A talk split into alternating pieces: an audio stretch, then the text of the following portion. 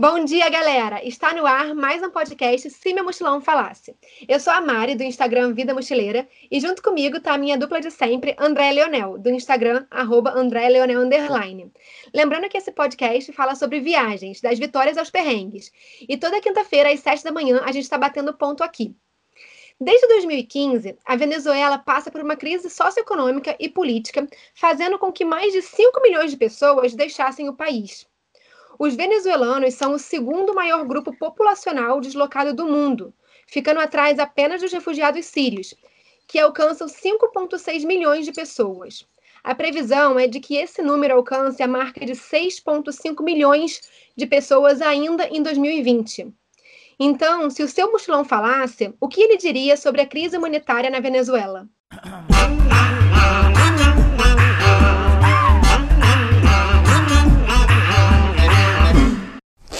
Bom dia, ouvintes. Antes de a gente introduzir o nosso convidado de hoje, eu queria convidar vocês a interagirem com a gente no nosso Instagram, arroba se meu mochilão falasse, onde vocês podem sugerir temas e deixar feedback sobre os episódios. A gente tem também um grupo no Facebook, é só ir na barrinha da pesquisa e colocar se meu mochilão falasse no Facebook. E lá a gente posta conteúdos complementares ao episódio, como, por exemplo, fotos ou algum material extra sobre é, o episódio da semana. Sobre o assunto de hoje, o Brasil já recebeu mais de 264 mil venezuelanos e é o quinto país que mais acolhe pessoas desse país. Para acolher o fluxo migratório, existem 11 abrigos em Boa Vista e dois em Pacaraima, comportando juntos 6,5 mil pessoas. Não há espaço para todo mundo e estima-se que 4 mil pessoas vivam em rodoviárias e prédios abandonados em Boa Vista e outros milhares nas ruas de Roraima. E para falar sobre esse assunto tão sério que acontece aqui tão pertinho da gente no Brasil, a gente convidou o Fernando, que é o cofundador e o diretor executivo do Refúgios 343. Oi, Mari. Oi, André. Tudo bem com vocês? Um prazer estar aqui hoje. Quero agradecer pela oportunidade de trazer essa mensagem, esse pedido de ajuda a todos que estão nos ouvindo. Fê, fala um pouquinho para a gente, então, é, como que foi, né? Como é que surgiu, na verdade, a sua motivação para ajudar essa causa dos refugiados venezuelanos, né? E o que, que você fazia antes de fundar o refúgio? Com certeza, Mari. Eu trabalhei por muitos anos no mundo corporativo, entre algumas empresas, a Red Bull e a Apple, onde eu passei cinco anos em cada uma delas, e eu sabia que não era aquilo. Sabe aquela famosa frase de quando você chega lá e vê que não era aquilo? Então eu cheguei num lugar que eu estava extremamente confortável financeiramente, a posição que eu estava ocupando dentro dessas empresas, né, antes de sair da Apple, num cargo que me dava bastante autonomia, um time bastante grande, podia trabalhar bem à vontade. E a história, de forma muito breve, a história do refúgio, primeiro é uma história de união de pessoas, união de amigos que compartilham em algum grau dessa mesma missão de transformar o mundo e que estão dedicando as suas vidas para isso. E a inspiração que nos levou a conhecer essa crise venezuelana, que despertou a curiosidade por essa causa em si, de um grupo que trabalha num guarda-chuva muito maior, que na verdade é a sustentabilidade, são os direitos humanos, é o meio ambiente, né? E a gente hoje atua muito focado em um nicho de sustentabilidade que são os refugiados. Isso veio através de um sonho. Eu sonhei com uma menina, uma garota desconhecida. Vocês já sonharam com pessoas que vocês não conheciam? Sim, várias vezes. é estranho, né? Eu levo muito a sério essa história de sonhos. Tanto os sonhos que eu tenho acordado, quanto os sonhos que eu tenho dormindo. E nessa ocasião eram sonhos que eu tinha dormindo. E eu comecei a sonhar com essa menina frequentemente. Eu sonhei com ela umas três, quatro vezes. E a última vez que eu sonhei com ela, André e Mari, essa menina desabou em choro e sofria muito. Nunca falou uma palavra para mim, mas ela sofria, ela estava angustiada, uma ansiedade, um nível de desesperança, de depressão que eu senti aquilo. E essa faculdade de sentir que o outro sente, que eu sei que vocês também têm, que muitos de nós temos, ficou aguçada em mim depois daquilo. E naquele mesmo dia, depois que eu passei por essa experiência de viver de alguma maneira o sofrimento que aquela menina estava passando, sem entender muito porquê, eu vejo uma reportagem online que contava a história dessa crise migratória que nós vamos abordar hoje, E nessa é, reportagem, a foto de uma família e eu reconheço a menina nessa foto da família. E aí eu entendi que era um chamado, que era uma missão, que eu tinha que fazer alguma coisa por aquilo, ainda não sabia como, ainda estava trabalhando na Apple e comecei a pesquisar, ligar para muitas agências em Boa Vista, que é a capital de Roraima, onde a crise está mais agravada, falar com muitas pessoas e eu decidi, né, em, em um desses trabalhos, de que eu iria para lá buscar de avião uma família, pelo menos uma. Aquele problema que era gigante, que continua sendo, né? A gente vai falar com calma, mas hoje já são 80 milhões de imigrantes e refugiados no mundo. Cara, eu, eu tava naquela, ou eu, eu, eu, mudar o mundo eu não podia, mas eu podia, o que eu podia fazer naquele momento era ajudar uma família, e eu juntei uma equipe muito grande, né? Grandes amigos, entre eles os cofundadores do refúgio, a Laurinha, o Gui e muitos outros que hoje trabalham com a gente familiares para a gente poder fazer esse resgate de uma primeira família. Então a gente se estruturou para dar o que eles não tinham de uma forma sustentável. A gente criou um processo de para reinseri-los na sociedade. Fizemos um planejamento bonitinho, onde a gente ia pagar pelas contas dessas famílias até que eles trabalhassem, mas conseguimos várias entrevistas de emprego, matriculamos eles é, no sistema de ensino público, no SUS, e a gente foi desenvolvendo esse plano até que deu certo. A família chegou, né, aquele plano que era buscar de avião, a gente conseguiu, na verdade, uma parceria com a Fraternidade Sem Fronteiras e a Operação Acolhida. A família chegou, a gente se viu muito mais forte do que ajudar apenas uma família, e de uma a gente foi para 5, para 10, para 30. Hoje nós estamos em 180 famílias acolhidas em 73 cidades de todo o Brasil. São 547 pessoas. Então, aquele desejo de um grupo de amigos de ajudar uma família, um movimento voluntário, hoje se tornou uma organização humanitária com um trabalho de governança corporativa, com conselheiros fiscais, com conselheiros deliberativos, com uma auditoria externa, um trabalho super sério que já tem mais de 630 sócios que fazem doações mensais, tem acolhedores em todo o Brasil, rede de voluntários médicos e de diversas outras frentes. E eu espero que com esse papo hoje nós possamos levar essa mensagem e esse pedido de ajuda para ainda mais pessoas, porque ainda tem bastante trabalho pela frente. Legal. Quando você falou do sonho, eu fiquei pensando, imagina ele fala que depois ele encontrou essa menina e você encontrou, né? Tipo, viu a foto dela no sonho. que loucura. Eu tinha essa esperança, sabe, Andréia? Eu, por algum momento, eu não me apeguei muito a isso, mas por algum momento eu achei, achei que eu ia lá e eu ia encontrar com ela, que eu ia buscar ela, mas eu não, não tive essa experiência.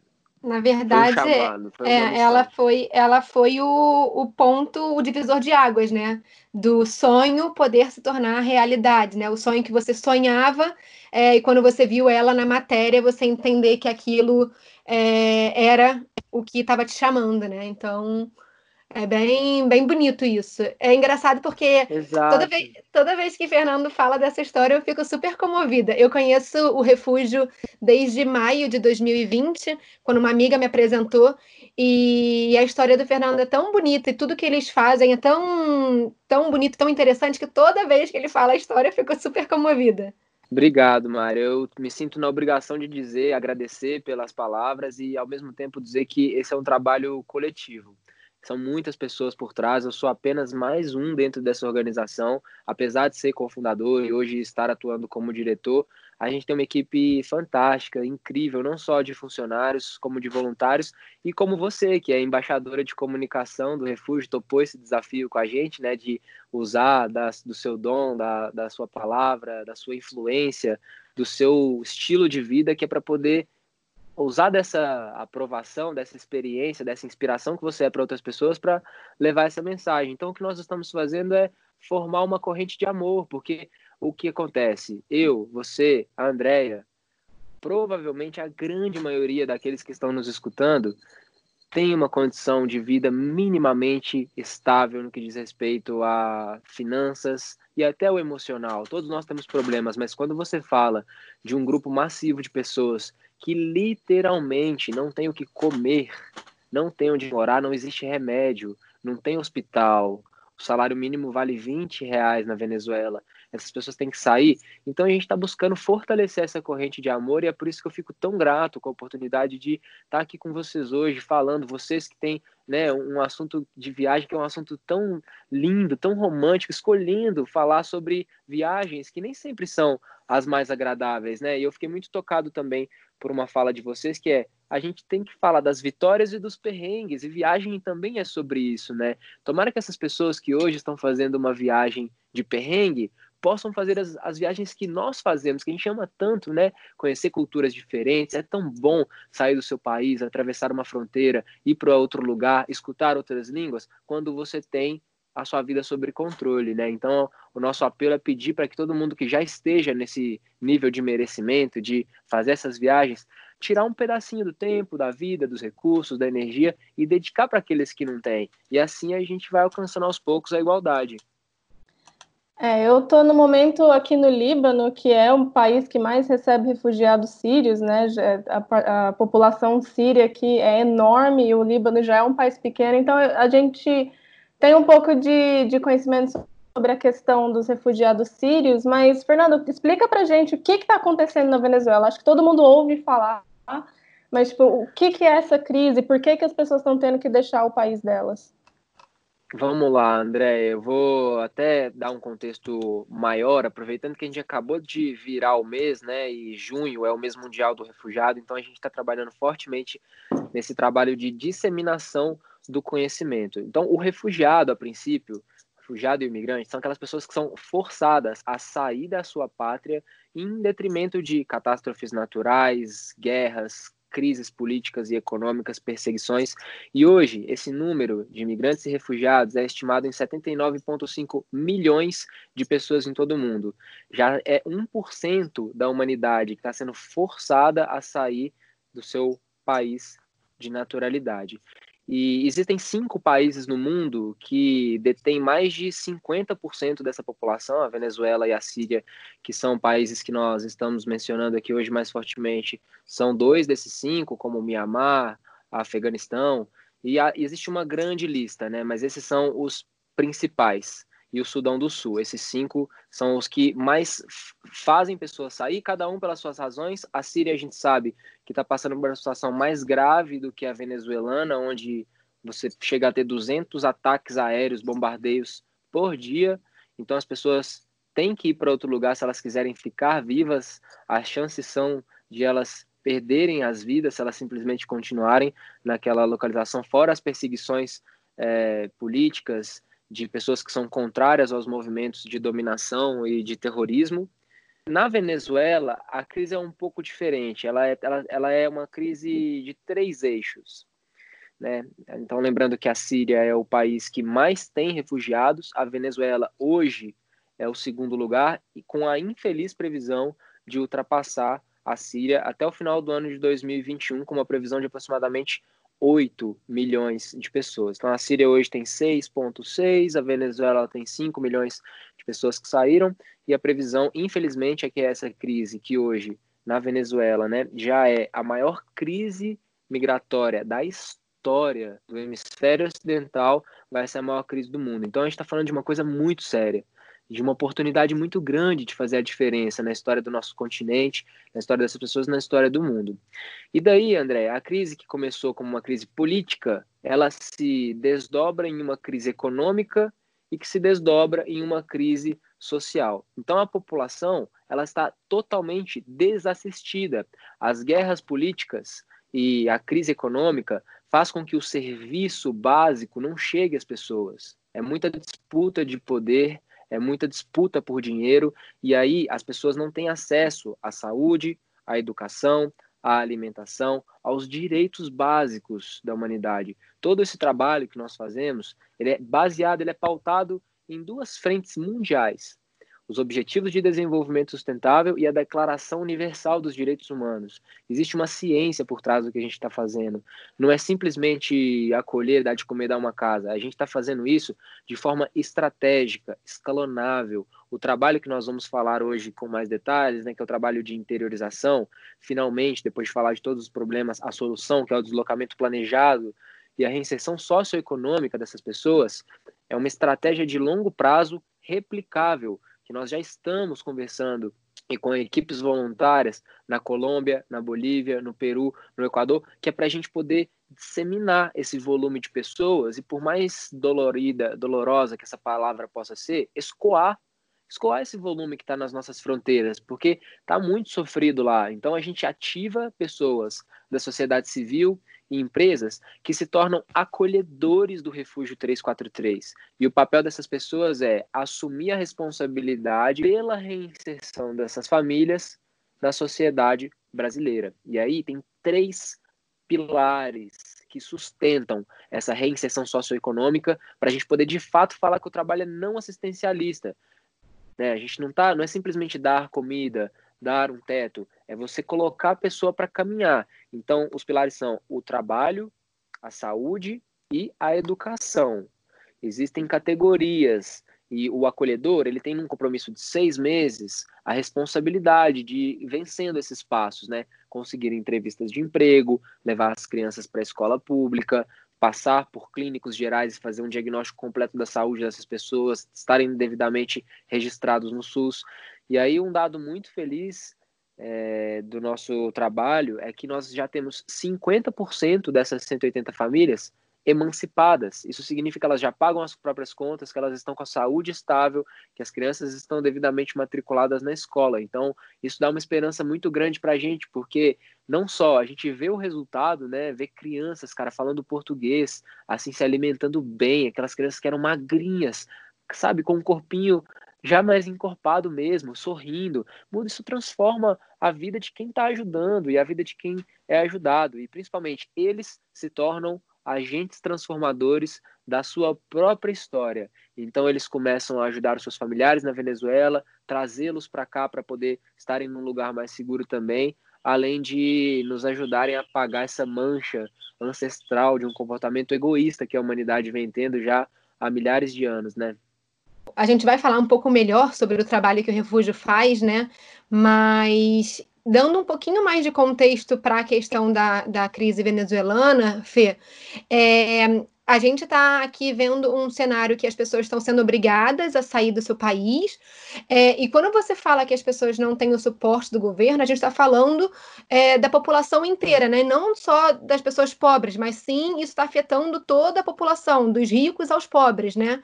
Eu estava lendo, inclusive, é, que essa é a pior crise é, da história da América Latina, né, como vai ser do mundo, e eu estava lendo alguns, alguns números que é que em 2016 a inflação ela foi de 800% é, e que 89% da população tinha perdido pelo menos 11 quilos porque não tem alimentação. Então a gente vê vários vídeos de pessoas realmente tendo que comer do lixo, procurando comida no lixo, porque não tem como comer. O dinheiro não vale mais nada, né? Lá na, na Venezuela. Então, assim, Fê, dentro desse contexto que a gente já viu que é, os números são realmente bem críticos, né? Por que, que o Brasil hoje é uma opção para eles? Além de ser, óbvio, um país próximo da Venezuela, por que, que o Brasil tem sido uma, uma opção?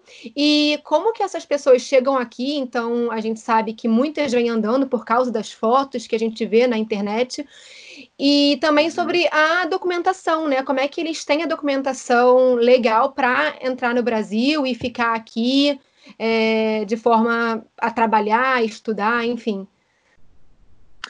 Nós fazemos essa pergunta do país de destino para muitos deles e as respostas elas são das mais variadas, desde por ser a fronteira mais próxima até por ter uma boa impressão do país ou ter ouvido falar que o Brasil é um povo acolhedor e caloroso. Então tem desde uma parte mais romântica até a questão da facilidade, né? Muitas pessoas elas vão para a fronteira mais próxima, de fato, a que elas moram, até porque, como você falou, a grande maioria caminha boa parte é, do trajeto. Então, o que é mais fácil é ir para a próxima cidade que está na frente. E muitas vezes essa cidade é o Brasil. Muitos deles falam sim que já tinham familiares que tinham visitado, que tinham vindo para cá. Alguns falam da gastronomia, falam da beleza, da natureza do Brasil. Então é legal também ver assim é, esse alguma esperança que tem, uma parte de um desejo de encontrar um lugar melhor. Mas eu particularmente eu acredito no seguinte: eu acredito que existe um chamado. A pessoa veio para cá porque faz parte do destino dela, tem alguma coisa para ela aprender aqui, tem alguma coisa para ela ensinar aqui e é assim que a gente trata cada um dos nossos acolhidos. Cara, se você está aqui no Brasil, se você escolheu vir para cá, se você precisou e o destino te trouxe até aqui, agora é aqui a sua casa e nós vamos te fazer feliz aqui. Tudo que depender da gente, a gente vai fazer para te ajudar. E quando você fala de documentação, aí é o seguinte: é, eu acho que é importante também aproveitar esse nosso podcast para esclarecer que o trabalho humanitário aqui na fronteira ele é feito pelo Ministério da Defesa a princípio. Então, a Operação Acolhida, que é as Forças Armadas Brasileiras, Marinha, Aeronáutica, o Exército, que estão à frente de todo o trabalho. Então, é uma honra muito grande ver as Forças Armadas fazendo um trabalho desarmado. É a primeira é, grande missão humanitária desarmada das Forças Armadas dentro do território nacional. A primeira vez que eu estive em Boa Vista foi emocionante ver aqueles coronéis, soldados, general, fardado, aquele cenário assim, mas tudo sem arma e trabalhando com criança e dando, servindo comida. Então esse foi um contexto bem legal. E aí é, tem toda uma estrutura de proteção, né? Então essa questão da, da violência já está bem dominada. É, ah, o trabalho ele foi dividido em três fases, que o primeiro era o ordenamento da fronteira, que estava realmente uma bagunça, o fluxo começou a aumentar demais, isso por volta de 2016, e o exército foi para controlar a fronteira. Depois, o abrigamento dessas pessoas, então hoje existe um cenário lá com 13 abrigos, como a gente falou no início, são 11 em Boa Vista e 2 em Pacaraima, e tem as pessoas que estão nas ruas, na rodoviária, em ocupações espontâneas, em pequenas casas alugadas, onde vive às vezes 10, 15, 20 pessoas, e o Exército tem esse escopo, as Forças Armadas, de olhar para o cenário como um todo e gerencia, inclusive, a recepção dessas pessoas para que eles possam entrar no Brasil de uma forma legalizada e aí ir para a terceira fase dessa gestão humanitária brasileira, que é, de fato, o deslocamento dessas pessoas, porque a cidade e o Estado não vão comportar. Então, deslocar essas pessoas é uma necessidade e o refúgio está fazendo disso uma estratégia para que seja um deslocamento planejado e com uma reinserção socioeconômica. E aí, entrando agora profundamente na documentação, depois que eles passam lá pelo PETRIG, que é o posto de triagem, eles podem fazer ou uma solicitação de refúgio né? E, ou eles vão ter um protocolo de residência temporária. Isso eles tiram na hora. Seja o protocolo ou seja a solicitação, isso já é suficiente para eles viverem legalmente no Brasil. E aí, para que a gente faça a interiorização, nós exigimos mais duas coisas: a carteira de trabalho, que a gente também já consegue tirar lá com esse apoio das Forças Armadas, e o cartão de vacina, com todas as vacinas necessárias. Então, são esses três documentos que eles precisam para poder passar pelo processo de interiorização junto com o Refúgio 343. Fê, só diz pra gente assim, se tivesse num cenário normal, sem pandemia, quantos refugiados mais ou menos estariam chegando na fronteira ali de, de Roraima? Ô Mário, o último número é de 500 pessoas por dia. E a gente estima, é, o Ministério soltou anteontem a informação de adiamento de mais 30 dias da abertura da fronteira o que é muito delicado porque as pessoas não param de chegar, e quando eu falo chegar é uma linha de fato, nesse momento, uma linha no mapa, então elas estão do lado de lá. E aí quando abrir, a gente está estimando que esse número vai ter um pico muito grande, de umas 800 a mil pessoas por dia, por um tempo, um bom tempo, e depois ele vai provavelmente voltar a diminuir, talvez estagnar ali nas 500 pessoas por dia. Mas você imagina que aqui 500 pessoas por dia entrando, cara, no país é, é muita alto, gente. É muito alto esse número. E tudo é. concentrado ali nessa, nessa pequena fronteira, né? Então, é um Sim. funil, né, que está sendo feito, na verdade. É, Até chegar. A do lado de lá chama Santa Helena, e a nossa aqui já é a cidade brasileira, é Pacaraima. Mas como a fronteira é muito porosa, né? Ali é o, é o BV8, que é Brasil, Venezuela, é a oitava fronteira oficial, que é por onde de fato as pessoas têm uma entrada é, controlada pela Operação Acolhida para controlar o fluxo migratório. Mas a linha ela é muito porosa, então de fato tão, estão entrando pessoas no Brasil nesse momento. E o delicado é que sem controle e sem documentação. Então a crise continua, fora o acúmulo de pessoas gigante que tem hoje na, na cidade de Boa Vista, no estado de Roraima, espalhado pelo Brasil, pessoas continuam entrando, mas a gente não está vendo e não está controlando os números. Então o número das ruas ele aumenta e o número da fronteira, a entrada oficial está estagnada. Enquanto isso, enquanto a gente está com a fronteira fechada, eles estão ali acampados no, no lado venezuelano da fronteira, uma galera ali acampada e o Ministério da Defesa ajudando eles. É isso que está acontecendo? A gente ajuda do lado de cá. O Brasil não tem autorização de trabalhar do lado venezuelano da fronteira. E, inclusive, tem algumas histórias que a gente já viveu, né? E teve uma em específico que a gente estava ajudando uma acolhida nossa a resgatar os seus filhos, que estava numa cidade próxima, numa mina na Venezuela, e a gente estava na iminência de pelo menos ir de carro ali para tentar buscar. Chegamos a pedir ajuda do exército brasileiro para ir com a gente, e foi quando eu escutei que impossível, sem chance. O Brasil não pode colocar um soldado fardado em território estrangeiro. Isso aí é motivo de guerra, né? Então, nós não temos. A operação acolhida é da linha da fronteira para o lado de cá.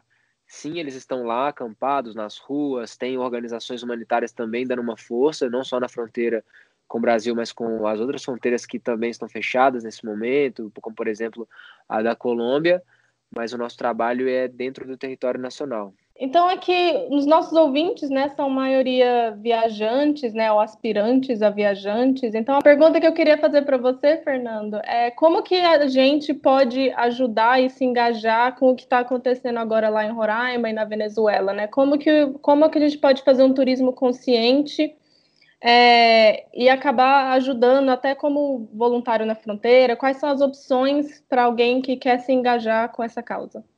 Ótimo. Eu acho que a primeira coisa é, de fato, trazer a consciência humanitária para o seu dia a dia, né? Esse termo de turismo consciente que eu aprendi com vocês, é, ele me encanta. E a gente tem que trazer essa consciência para os nossos hábitos, para o nosso dia a dia, e de fato entender que apesar daquele privilégio dessa nossa de uma, de uma, possível viagem, de uma experiência, de uma moradia, existem pessoas que estão numa situação bem diferente que a nossa, né? Então, ao mesmo tempo que a gente busca lazer, que a gente busca diversão, a gente buscar também ajudar outras pessoas a estarem numa situação de mais conforto. Então, essa consciência já ajuda, a gente incentiva bastante as pessoas que estudem cada vez mais o que está acontecendo, né? De repente, por cada lugar do mundo que você passar, você procurar entender aquela história, o que está acontecendo com aquele povo, quais são as dificuldades daquele país e de repente também sempre tirar um tempo voluntário para ajudar dentro de mesmo uma viagem turística você ajudar aquele país ou aquela cidade para onde você está indo numa necessidade. Inclusive, é uma oportunidade é, no refúgio, quem quiser viajar para ficar com a gente lá, seja um mês, seis meses ou um ano, e fazer um trabalho humanitário, um trabalho voluntário para a gente isso é maravilhoso, temos isso acontecendo com frequência. Nesse momento, temos pessoas que estão lá nos ajudando.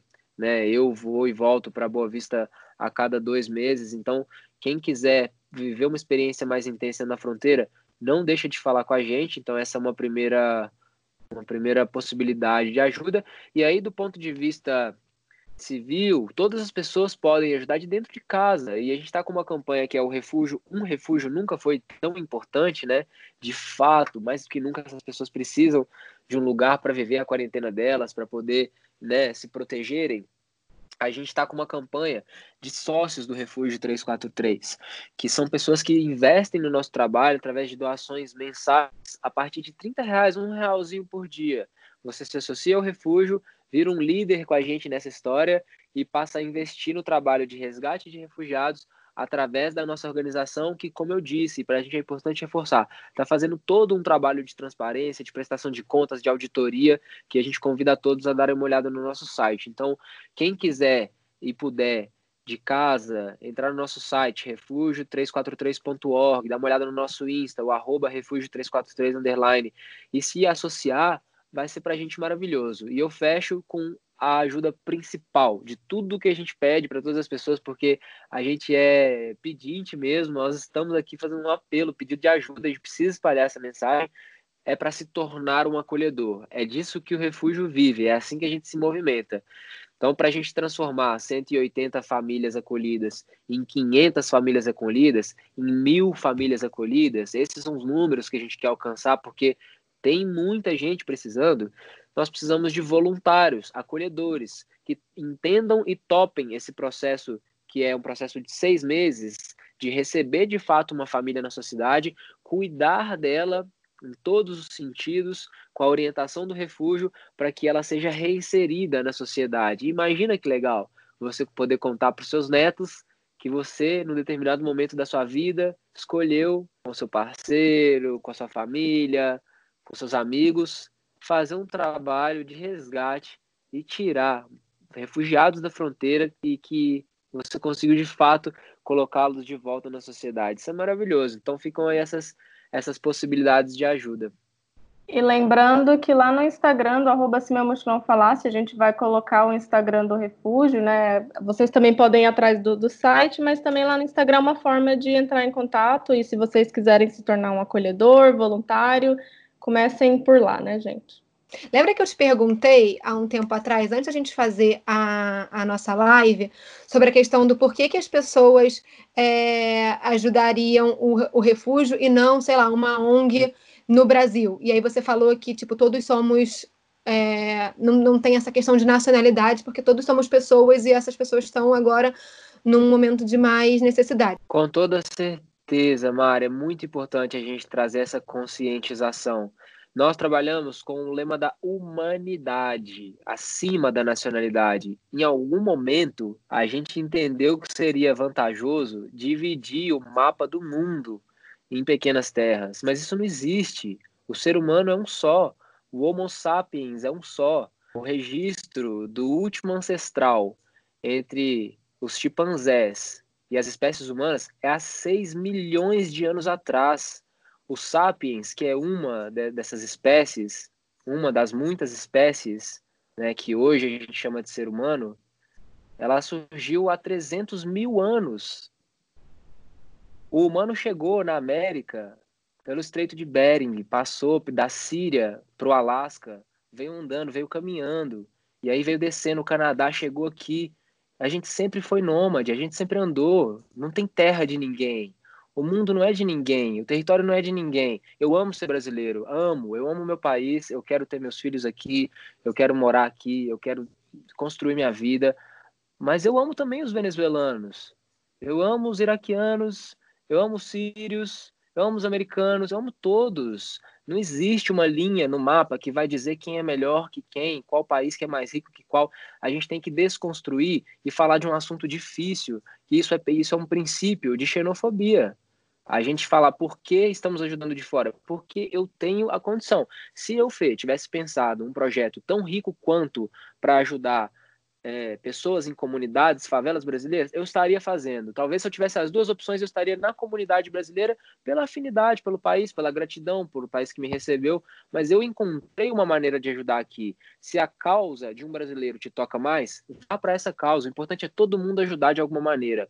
E assim como nós fazemos parte de algumas organizações que ajudam os brasileiros. O Teto, o Entrega por São Paulo, Gerando Falcões, nós estamos engajados com toda essa rede. É um trabalho em equipe. O que não dá é para a gente rotular as ajudas, rotular as pessoas. O princípio é o princípio da família. Então, isso, eu preciso primeiro eu me cuidar, é um amor próprio. Eu preciso estar bem, eu preciso de fato estar emocionalmente bem, eu preciso estar financeiramente bem, e, e, estar bem não, não pode ser confundido com ganância de querer ter mais, muito mais do que você precisa. É, é pouco, é estar bem. Você está bem, seus familiares estão bem, as pessoas do seu lado, com quem você mora, você vive, está bem, seus vizinhos estão bem, e aí você vai expandindo essa ajuda. Agora, falar que é, não podemos ajudar uma pessoa porque ela vem de fora não é uma coisa que a gente pode aceitar. E cada um de nós que pensa nisso, porque eu já recebi esse questionamento muitas vezes e a resposta é muito clara: é a condição, é quem eu consigo ajudar hoje, é quem eu consigo ajudar. Eu vou ajudar quantos eu puder. Se tiver uma solução mais forte que eu consiga oferecer para um brasileiro, eu vou fazer, eu vou fazer para todos. Então nós precisamos nos unir para ajudar quem de fato precisa, sem colocar barreiras religiosas, barreiras de orientações sexuais, barreiras de orientações geográficas e de fato pensar que se nós estivéssemos na situação deles e o Brasil está numa situação difícil e a gente se vê numa inflação tão grande como essa e nós que temos uma boa condição de vida tivemos que ir para a Venezuela, talvez nesse estágio de vida a gente consiga chegar nesse nível de empatia, nessa sintonia. Ou seja, será que eu preciso passar por tudo isso para dar tanto valor a uma mão amiga? Ou eu posso ser hoje essa mão amiga para quem está simplesmente precisando e tirar todas essas camadas e, e crenças que a sociedade impõe? É simplesmente fazer o bem da melhor maneira que você puder. O refúgio hoje encontrou essa maneira. Se você se simpatiza com essa causa de pessoas que estão sendo forçadas a sair e quer ajudar, trabalha com a gente, vamos, a gente precisa muito da sua ajuda. Se o que te sensibiliza é o cuidado com o meio ambiente, é cuidar da natureza, que por sinal, nesse momento, está dando um grande sinal de pedido de ajuda para a gente, cara, trabalhe com isso. O importante é não ficar parado. A consciência de que todos precisam dedicar uma parte do seu tempo, uma parte dos seus recursos, da sua energia, dos seus talentos àquela causa que mais te toca, seja ela qual for. Eu acho que muito do, desse, desse pensamento, né? De ah, por que, que eu tô ajudando, por que, que eu vou ajudar alguém de fora se eu posso ajudar alguém aqui dentro, né? Vem também de, uma coisa de um distanciamento que a gente se coloca, né, com essas pessoas. Tipo, vem na falta de conhecimento, né? De achar que o venezuelano ou que o sírio ele é tão diferente da gente, assim, que você não consegue nem se colocar no lugar, que você não consegue nem imaginar o que, que eles passam. E aí esse distanciamento causa essa resistência, né? Mas na real, quando você Sim. vê ali que você está inserido ali, é tipo, é, é, gente, é pessoas com necessidades básicas e sofrendo, sabe? É, tipo, é o mesmo sofrimento, não tem isso. A gente vê muito isso aqui, aqui no Líbano, é uma outra cultura, outra religião e tal. Mas aqui também está passando uma, uma crise econômica, a pior crise econômica da história do Líbano. Mas não tem como não se sensibilizar. Tudo que as pessoas precisam fazer é se aproximar um pouco mais do que é diferente, assim, né? Não ter esse medo de conhecer o que é diferente, eu acho. Então vamos entrar agora é, mais detalhadamente é, no trabalho que o Refúgio 343 faz no momento que esses venezuelanos entram no Brasil, né? Então, Fernando, você pode falar para a gente um pouco sobre a chegada deles aqui no Brasil, né? Onde que eles ficam e como funciona esse processo de retirar eles de Roraima e interiorizar esses venezuelanos pelo Brasil?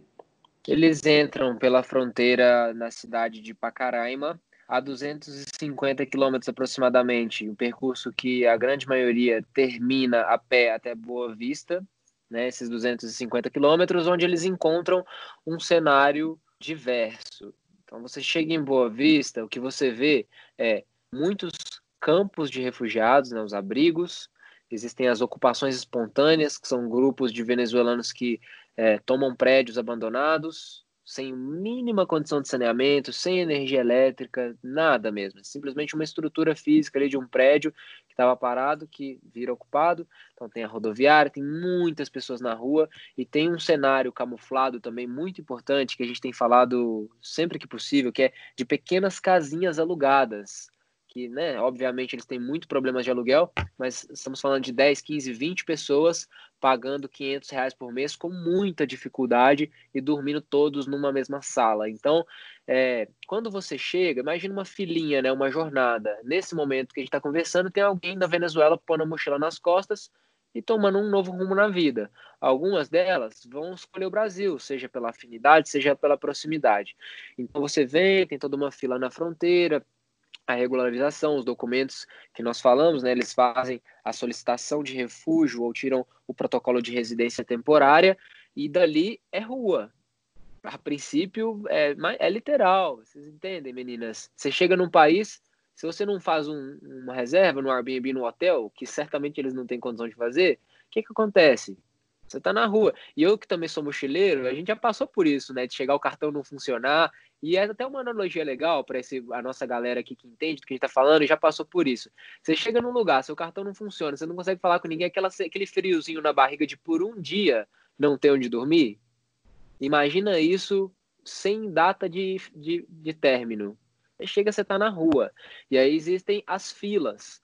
As filas para entrar nas ocupações, a fila, olha que tristeza, galera. Você entra numa fila para entrar num abrigo, e o abrigo não é muito diferente da rua. O que, que, tem de diferente? Uma carpa, um tetinho ali, uma casinha de campo de refugiado, uma tenda, que comporta quatro famílias cada tenda, e alimentação. Três refeições no dia. Pronto, é isso. Isso, essa é a melhor condição dos, dos que estão lá. E aí o Refúgio 343 tem um trabalho em parceria, eu quero frisar aqui a gestão, né, que a Operação Acolhida faz é, pelo Ministério da Defesa com as Forças Armadas brasileiras, é um trabalho interagencial.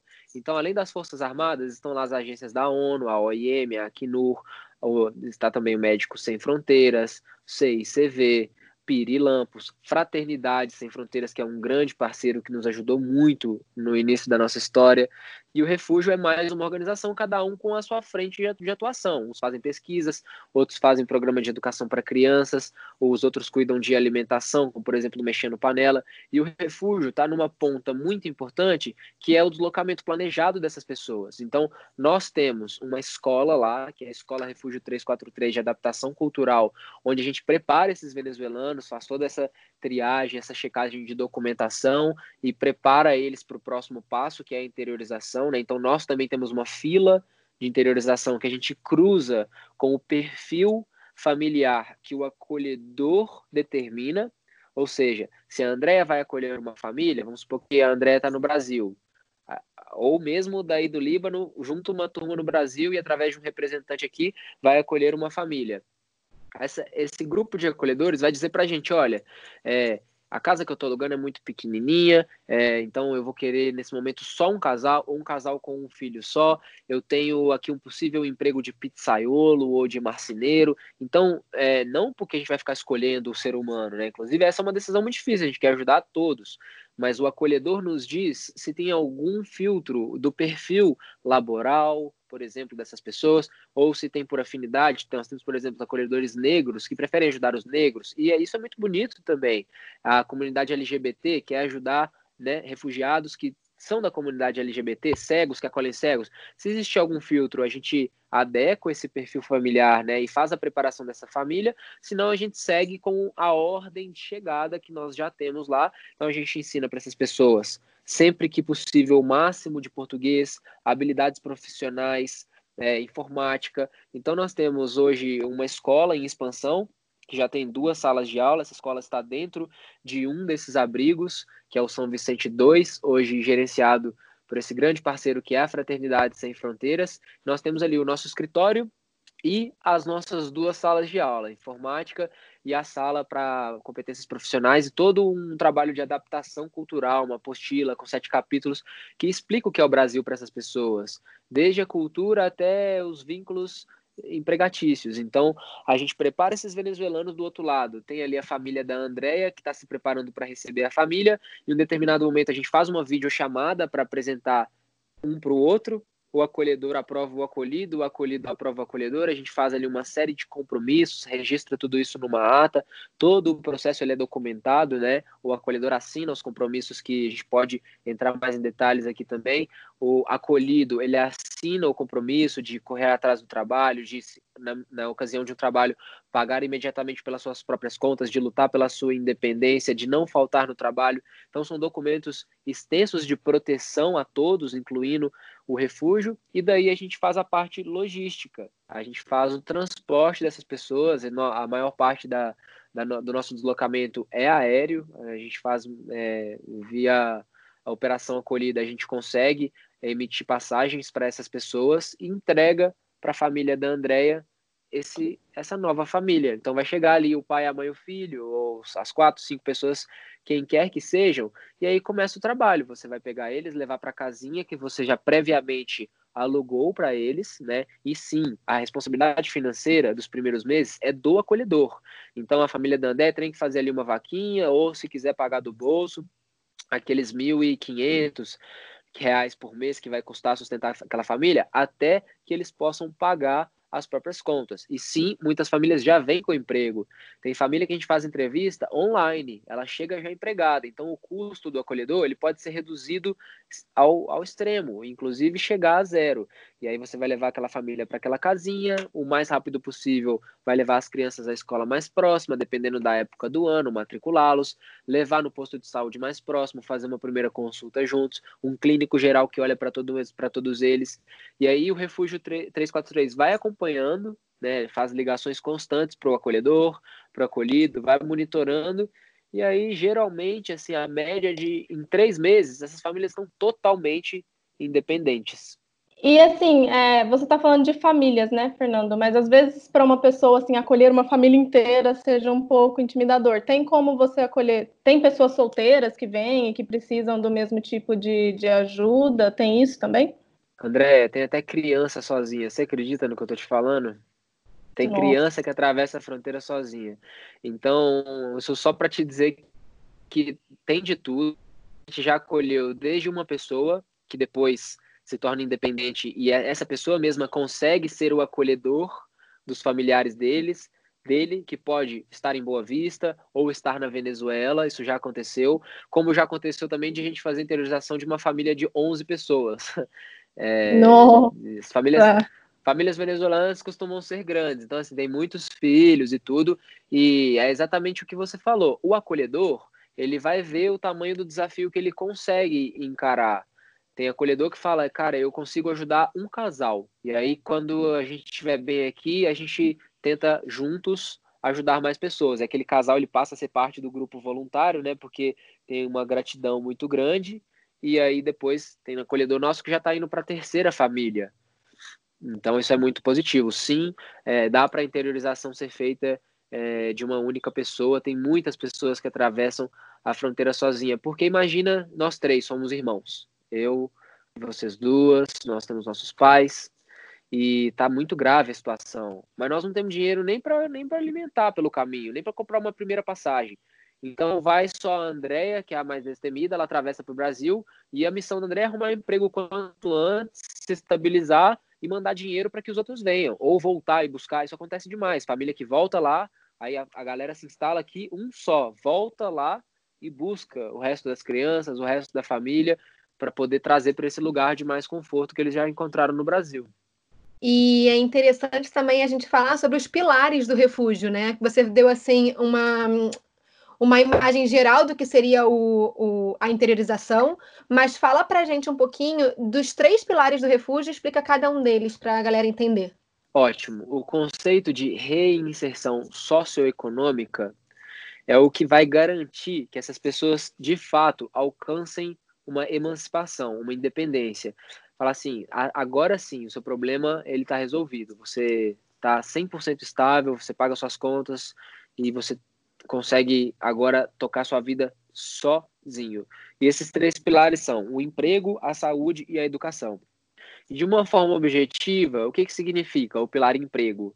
Então, o acolhedor ele é responsável por ajudar aquele acolhido. A responsabilidade máxima é sempre da pessoa, do indivíduo, é autonomia. Nós estamos oferecendo uma ajuda, mas a gente provoca muitas entrevistas de emprego. O Refúgio tem muitas parcerias com pequenas e grandes empresas, até multinacionais. É, nós conseguimos gerar empregos em larga escala. O Refúgio não garante o emprego, nem para o acolhedor, nem para o acolhido. Essa responsabilidade é, primeiramente, do imigrante, né, depois do acolhedor, que vai estar no dia a dia, nos seus contatos, no seu networking, buscando oportunidades de emprego, seja numa fábrica do vizinho, seja na loja da tia, seja na sua própria empresa. Tem muitas empresas que os voluntários, os funcionários são os voluntários acolhedores e a empresa emprega aquele venezuelano, né? O que por sinal é ótimo para uma atividade de responsabilidade social corporativa. Então, essa questão da empregabilidade que pode ser bom para a empresa é, também é o primeiro pilar, né? Então, essas pessoas têm precisam pagar suas contas. De fato, o pilar empregabilidade garante não só um novo ciclo social, um labor, uma atividade. Isso traz também muitos benefícios morais, psicológicos. A pessoa se sente, né? É uma ocupação que vai resgatando. Se perguntar o que, eles querem, o que, que você quer? Eu quero trabalhar. Essa é a primeira resposta que a gente geralmente tem. Então, o emprego permite essa autonomia financeira e econômica, por isso a gente geralmente traz como o primeiro dos três pilares. E o objetivo é que eles paguem 100% das suas contas. Então, ou vai trabalhar a mãe de família, ou o pai de família, ou se alguém pode cuidar das crianças, trabalha dois, trabalha três. Às vezes a gente traz duas famílias que já são próximas, são amigas para morar na mesma casa, para trabalhar com renda composta, onde dois, três podem trabalhar e um só cuida das crianças e cuida da casa. Então a gente vai se organizando nesse trabalho em equipe. Educação é muito simples.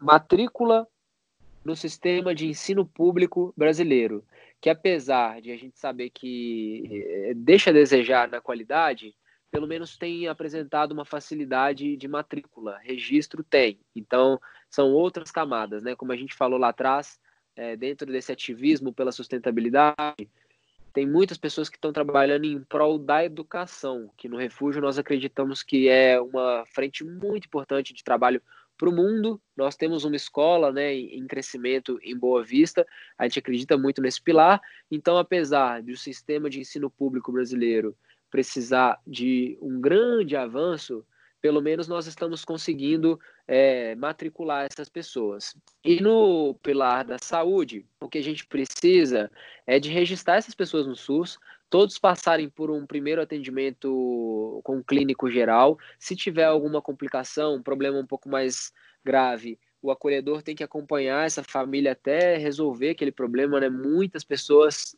chegam com histórico de anos, um ano, às vezes mais de um ano, sem passar por um médico, assim, com problemas muito básicos é, que precisam ser resolvidos e que às vezes são resolvidos muito rápido. E uma vez que eles estão matriculados e autônomos, sabem onde é o SUS, sabem chegar, conhecem e tem a carteirinha do SUS e um clínico geral diagnostica que eles já estão com a saúde estável, a gente está com esses três pilares cumpridos. Então, no final das contas, você vê uma família que trabalha, paga pelas próprias contas, as crianças estão estudando, eles têm o que comer e todos estão com a saúde controlada. Pronto, está reinserido na sociedade. O que, a gente faz? Vai para a próxima família. Se aquele acolhedor ainda tem energia, ainda tem gás, e, gera... e é o que a gente está vendo, assim, é tão transformador para quem faz a, o auxílio, que eles vão para a segunda, para a terceira família. Então, isso é o que a gente chama de reinserção socioeconômica. Ele é forçado a sair da sua sociedade, chega no Brasil e o Refúgio 343, junto com a sociedade civil, faz esse trabalho de reinserção através desses três pilares. E para o acolhedor, qual é, qual é a média de custos assim para uma família, para acolher uma família? A média é de 5 mil reais, Andréia. É, a gente vai depender muito do tamanho dessa família e principalmente da velocidade que a gente conseguir dar um emprego para essas pessoas. Mas a pesquisa que a gente fez recentemente, né, a gente tá, a gente, como a gente liga para todos os nossos acolhedores uma vez por mês, até o terceiro mês, ou até a família é, ficar autônoma, a gente está sempre trocando essas ideias. E a nossa pesquisa mais recente, né, por amostragem, é de um custo médio de 5 mil reais. Como eu te disse, se aqui a família da André, que vai ser, se tornar uma acolhedora, já conseguir um emprego de cara e a gente conseguir fazer entrevista por videochamada, eles chegarem trabalhando, esse custo vai ser mínimo. Talvez é assim, é o primeiro mês de aluguel e de alimentação para dar uma força para eles e depois eles já conseguem pagar as próprias contas na questão do emprego, então, os venezuelanos que chegam, eles acabam ocupando empregos mais na área de serviços, né, limpeza, ou você tem histórias de venezuelanos que chegam e conseguem entrar no mercado de trabalho mais formal, não é formal o nome, né, mas mais qualificado, né? Como é que é essa questão dos empregos que eles conseguem no Brasil? É mais simples. Hoje sim, Andréia. A maior parte das pessoas estão fazendo trabalhos básicos, como limpeza, faxina, né, trabalho em restaurante, atendimento, telemarketing, supermercado. Como a gente estava falando lá atrás, é, a população que está chegando hoje é uma população economicamente menos privilegiada e mais simples no que diz respeito às habilidades profissionais, acadêmicas. realmente uma camada menos privilegiada da sociedade. Mas nós temos também casos de médicos, pessoas que estão fazendo um trabalho que já era o trabalho da natureza deles lá e que estão conseguindo é, replicar aqui. Até hoje tem, tem pessoas de diversos cenários na fronteira, mas também eles entendem que é recomeçar, né? E, e nós Sim. temos muitos históricos de pessoas que já foram promovidas uma, duas vezes, tem, estamos incentivando pessoas né, a ter seus microempreendimentos aqui também, cada vez mais. É ótimo falar sobre isso, porque a próxima pergunta eu acho que vai fazer com que as pessoas que estão ouvindo entendam melhor é, como que funciona, então, na prática, a interiorização.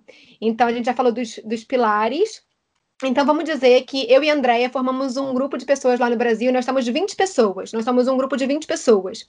O que, que a gente tem que fazer depois que a gente tem esse grupo?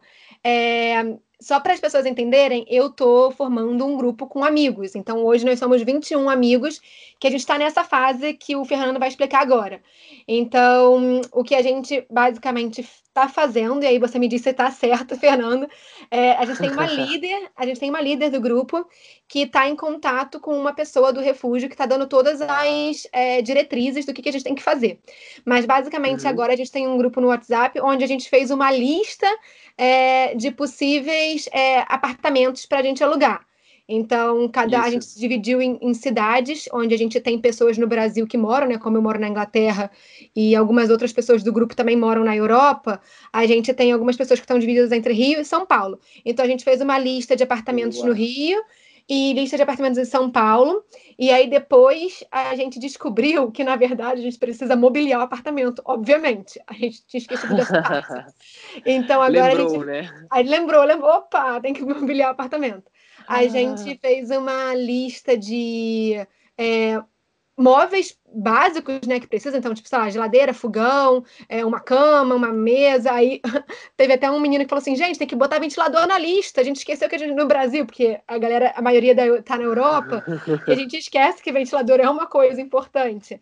Então, a gente está nessa fase de fazer listas e ver custos, né, mas se você puder falar, assim, para encerrar já o episódio, com esse processo de, de né, de realização dessa interiorização e quanto tempo mais ou menos demora para essa família ser interiorizada a partir do momento que você forma o grupo de amigos? O caminho está perfeito, é exatamente isso, Mari, ilustrou perfeitamente. Quem estiver em casa, então, nos escutando, que quiser viver essa experiência, ou mesmo tirar essa curiosidade, é simplesmente mandar uma mensagem para o refúgio e a partir dali o nosso contato vai ser diário. Assim como nós estamos instruindo a equipe de vocês, a gente vai instruir essas pessoas, primeiro com documentações, com as diretrizes do acolhimento, tudo isso que eu falei está bem explicado em cada um dos nossos documentos, né? Existe o guia do acolhedor, mas essa é a caminhada. Você vai encontrar um lugar para essas pessoas morarem, já vai mapear escolas, sistema de saúde, e é legal ter um grupo grande porque você divide as tarefas. E você fala, por exemplo, de mobiliar o apartamento. Esse é um custo que, assim, 90% dos acolhedores não tem. Eu tenho certeza ainda mais se são um grupo grande, que a hora que vocês começarem a postar que vocês vão acolher uma família, oficializar para o mundo, né? Já está oficial internamente e com refúgio. Mas a hora que você começa a postar para o mundo, cara, de repente vocês vão estar com três geladeiras, cinco micro-ondas, vocês vão ver que aí vai dar vontade que deu na gente. Isso que motivou o refúgio. Cara, quando você dá o primeiro passo, o difícil é ter a coragem que vocês tiveram de falar, vamos topar esse desafio?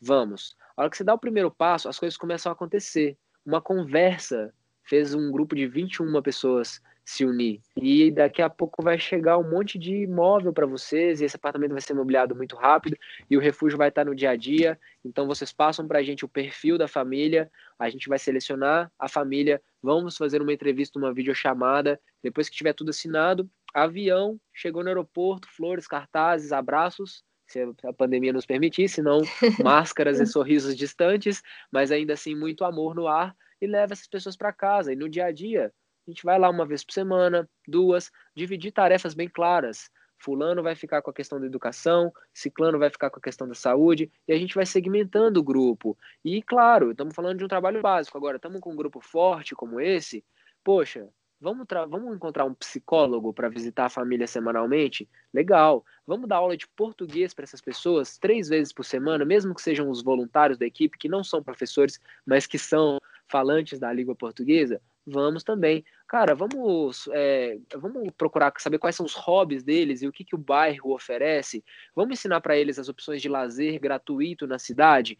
Então, tudo isso vai vindo como um complemento e vem de uma maneira muito leve. Eu tenho certeza, Mari, que você está vivendo isso, que as pessoas estão se ajudando e vira essa corrente do amor que a gente está falando já há um tempo e a coisa começa a fluir.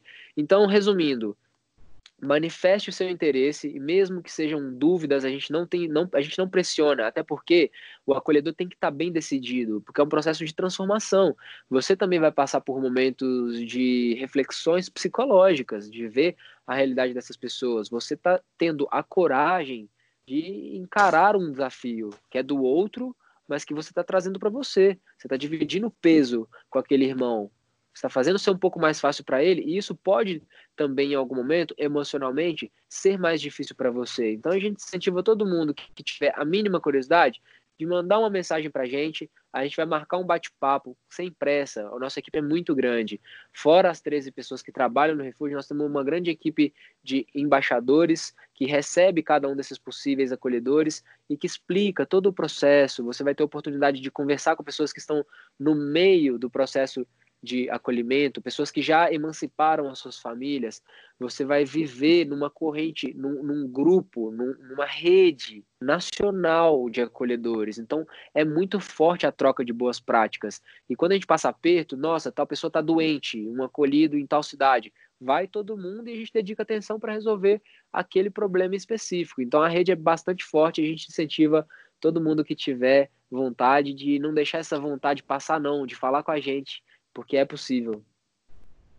Então, em um, em um, mês você consegue já ter uma família interiorizada se a partir do momento que já tem o apartamento montado. Ah, desculpa, ficou faltando essa resposta, né? Sim, essa é a média. Pode ser que demore um pouquinho mais, porque as passagens elas são passagens cedidas, né, pela, pela operação acolhida. Mas se a gente tiver a definição do perfil da família, os documentos assinados e a, o imóvel já garantido, máximo 30 dias, né? A gente fala de um mês, média de um mês para manifestação do desejo, né? Até a chegada da família, média de um mês. Tudo pronto, aí como depende só do refúgio, né? O acolhedor já está com a casa e tudo preparado, aí é, pode ser que seja uma semana, 15 dias, mas sempre respeitando o limite daquele acolhedor, que pode dizer, ó, o imóvel é nosso, a partir do dia 15 de julho. Então, a gente nunca vai fazer a família chegar antes da data permitida, a gente consegue também colocar esse limite. A nossa família demorou oito meses para chegar. E hoje a gente explica isso em oito minutos, todo o processo. O que a gente demorou muito tempo para pesquisar, entender, desenvolver, hoje, talvez uma pessoa que escutou a gente em uma hora está com a solução na palma das mãos. Então, se você quiser, em um mês você pode estar com uma família de refugiados aí do lado, que também pode ser dois meses, pode ser três, é um processo de maturação. Então, a gente está otimizando o tempo e trazendo cada vez mais pessoas para esse movimento, isso é muito positivo. E é só importante frisar que o acolhedor não pode receber a família em casa, tá, gente? Tem que é, ser separado, você tem que alugar um apartamento para essa família é, ficar, você não pode interiorizar na sua casa. Exato. Beleza, então para quem ouviu tudo isso e ficou inspirado, tá afim, às vezes não é nem para já é, sair acolhendo uma família, mas quer saber mais, quer conversar com a galera do Refúgio 343, é só ir lá no Instagram do arroba, se meu mochilão falasse, que a gente vai deixar eles marcadinhos lá, tem o site também, e aí vocês entrem em contato e continuem aí descobrindo mais sobre esse universo de se tornar um acolhedor. Mas esse episódio fica por aqui. Eu queria agradecer muito, Fernando, por todas as informações. Foi uma conversa muito inspiradora e muito interessante, eu acho que para todo mundo que está ouvindo. Muito obrigado pelo seu tempo, Fernando. Muito obrigado você, Andréia, Mari, é uma honra muito grande. Obrigado pela oportunidade de espalhar essa mensagem.